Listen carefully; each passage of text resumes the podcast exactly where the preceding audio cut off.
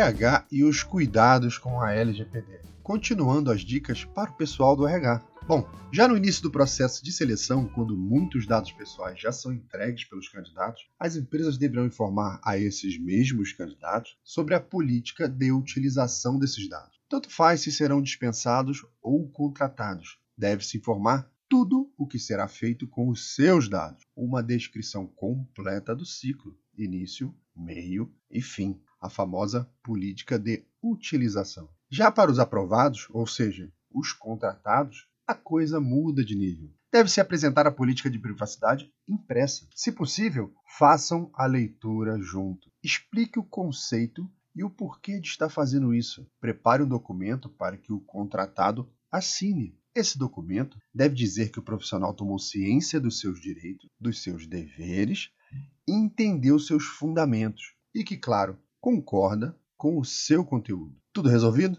Beleza. O documento assinado deverá será pensado a pasta funcional dessa pessoa. Uma famosa pasta que fica dentro dos departamentos de recursos humanos e que acumula toda a sorte de documentos sobre a vida profissional da pessoa.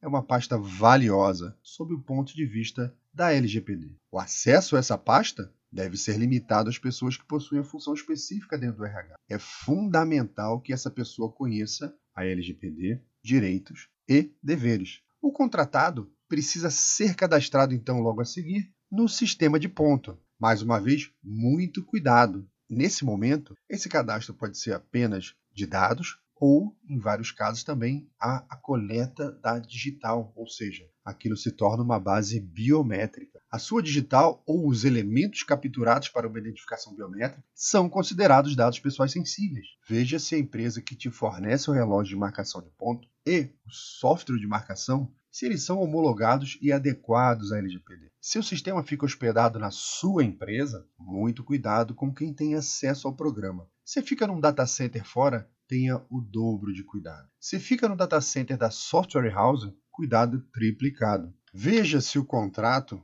que existe entre você e o fornecedor possui as cláusulas de proteção de privacidade atualizadas de acordo com a LGPD. O seu contratado deve saber que seus dados estão na empresa ou fora dela, afinal, esses dados são dele. Tudo certo? E o nosso contratado, então, vai realizar o seu exame admissional é o mesmo cabe para o exame periódico ou demissional. Os procedimentos devem ser os mesmos. Os dados desses resultados, os dados dos exames, eles não devem ser levados para a empresa de qualquer maneira. Se há um envio eletrônico, deve-se tomar cuidado no método de todos, escritas de maneira clara e objetiva. Vai tudo para a pasta funcional do empregado. O acesso é restrito, pessoal. No próximo programa, conto mais um pouco sobre o RH.